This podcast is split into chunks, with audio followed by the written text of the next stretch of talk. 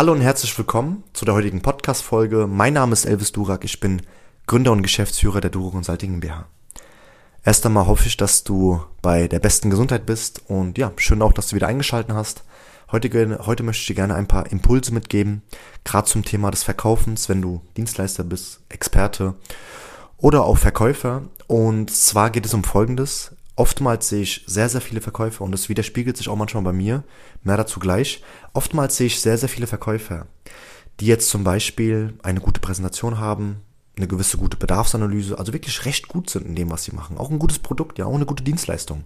Wenn es aber darum geht, den Kunden wirklich zu gewinnen, sagt der Verkäufer selbst, also der Verkäufer ging selbst davon aus, dass der Kunde vergleichen wird.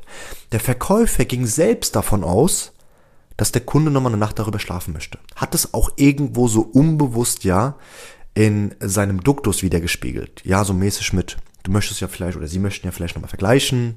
Also, die Gedanken führen zu Handlungen.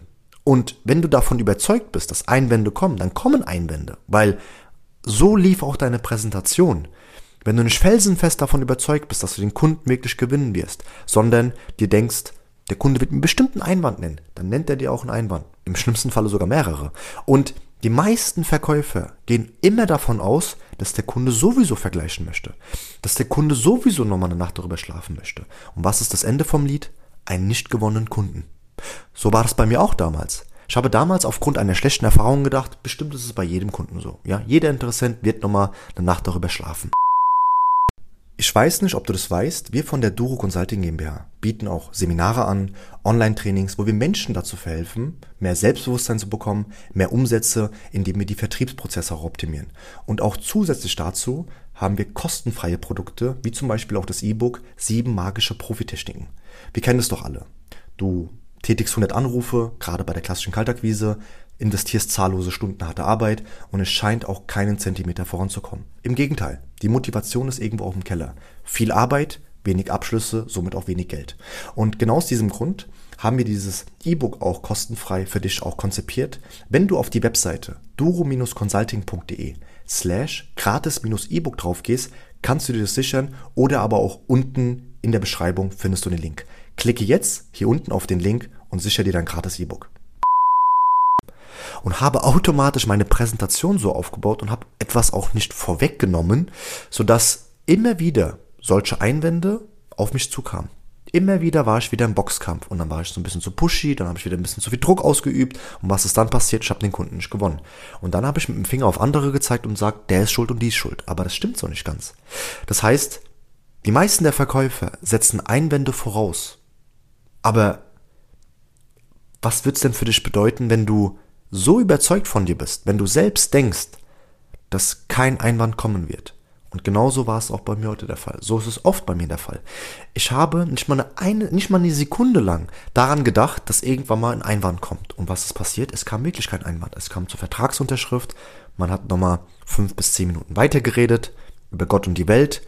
Dann hat man sich alles Gute gewünscht und ich habe Neukunden gewonnen. Und ich werde diesen Neukunden mit meiner Dienstleistung zufriedenstellen. Deshalb, schau doch mal einfach, wie denkst du zum Thema Einwände? Wie denkst du auch zum Thema des Verkaufens? Weil, wenn du ständig davon überzeugt bist, dass Einwände kommen, kommen die auch irgendwo. Du baust es ja irgendwo selbst schon, du implementierst es ja irgendwo auch schon selbstbewusst. Und das ist so ein Impuls, den ich dir gerne mitgeben möchte. Und zu wissen auch, dass wir keine Auftragsannehmer sind. Wir sind Verkäufer. Das heißt, es ist normal, dass Einwände kommen. Es ist auch normal, dass nicht jeder Kunde sagt, ich habe ja nur auf sie gewartet. Und deswegen kommt es auch darauf an, zu wissen, okay, auch wenn mal ein Einwand kommt, dass man stand, standhaft bleibt. Und das ist ein ganz, ganz wichtiger Grund. Weil viele Menschen sind auch nicht so stark empathisch. Also ich rede jetzt nicht davon, komplett empathisch zu sein. Empathie ist wichtig, aber empathisch genug zu sein, zu wissen, ich fühle jetzt, was der Kunde denkt. Weil wenn du das wirklich kannst, wenn du, wenn du diese Fähigkeit drauf hast, zu fühlen, was der Kunde fühlt, dann fühlt der Kunde sich aufgehoben. Dann fühlt der Kunde sich verstanden. Und Menschen kaufen von Gleichgesinnten. Das heißt, wenn jemand irgendwo gleich ist, ja, dann bildet man eine gute Synergie, man bildet auf Verständnis und Vertrauen. Oder würdest du bei jemandem kaufen, den du überhaupt nicht vertraust? Natürlich nicht. Und das ist immer so ein Punkt, dass gerade die Empathie extrem wichtig ist, weil ein Einwand, jetzt kommen wir zum Thema der Einwänden, ist eine versteckte Bitte. Hinter jedem Einwand ist eine versteckte Bitte. Ein kleines Beispiel. Ich werde mal schauen, was es sonst noch so gibt. Die meisten würden ja aufgeben. Der will sich umschauen. Ja, der will vergleichen. Aber die versteckte Bitte hinter dem Einwand ist, ich bin nicht überzeugt. Entweder sie fahren mit ihren Bemühungen fort, sodass ich jetzt vom Kauf überzeugt werde, oder ich gehe spazieren.